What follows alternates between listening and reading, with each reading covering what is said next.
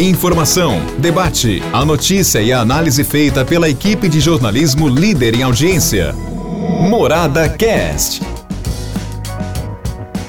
Olá, meus amigos, eu estou de volta abrindo mais uma semana com o podcast da Morada. Muito obrigado pela sua audiência e vamos lá porque eu tenho hoje um assunto editorial e gostaria de ouvir a sua opinião, tá bom? Eu sei que tem muita gente que vai tentar nos agredir, eh, nos atingir pela nossa opinião, mas enfim, é sempre muito bom a gente ouvir, tá bom? Aquelas opiniões que não nos servem, a gente descarta. Aquelas que servem, a gente, logicamente, tenta ouvir. Mas assim é feita a vida, né? Principalmente a vida do jornalista, né? Então é isso aí. Olha, acompanhe viu, o Jornal da Morada ao vivo com, a nossa, com o nosso time, com a nossa equipe, através do Facebook do Portal da Morada e fique por dentro das notícias de uma cidade e de uma região. Jornal da Morada é o que? É jornalismo com credibilidade. É isso aí, é a marca, né? Jornal da Morada que vai completar logo logo 40 anos de janela, 40 anos de vida. Bom, o meu assunto editorial ele gira em torno dessa situação absurda que aconteceu neste último final de semana aqui em Anaquara. Começou exatamente lá no Selmy Day, quando jovens um deles de 18 anos, e segundo informações, o outro de 14 anos, acabaram assaltando uma pizzaria e levaram das vítimas um carro, um carro Fox e também uma moto. E logo depois do assalto, a vítima da moto começou a receber telefonemas dos assaltantes dizendo que, olha, para devolver a moto, queremos que você faça um pix, tal, tal, tal, argumentou de todas as formas e dizendo que deixariam a moto em um tal posto de gasolina. Claro que a pessoa se negou a fazer este, este benefício a bandidos e aguentou firme. Mas os bandidos não se seguraram, não.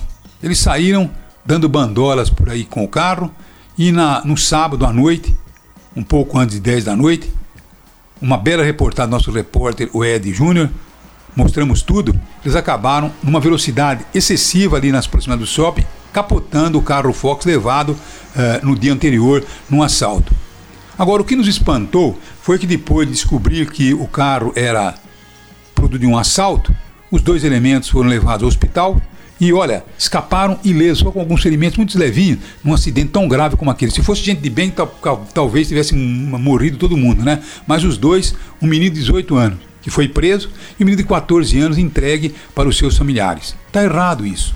Está errado isso. Esse menino de 14 anos deveria ter sido encaminhado a uma unidade da FEBEM ou da Casa Abrigo ou da Casa uh, que recupera menores, mas não entregue aos familiares. Porque, diga aqui comigo, se é ou não é. Agora, você acha que essa família está dando educação que esse menor precisa? Não, simplesmente esse menor entregue aos pais, automaticamente ele vai estar sendo encaminhado nada mais, nada menos a esse mundo perverso, a esse mundo da marginalidade.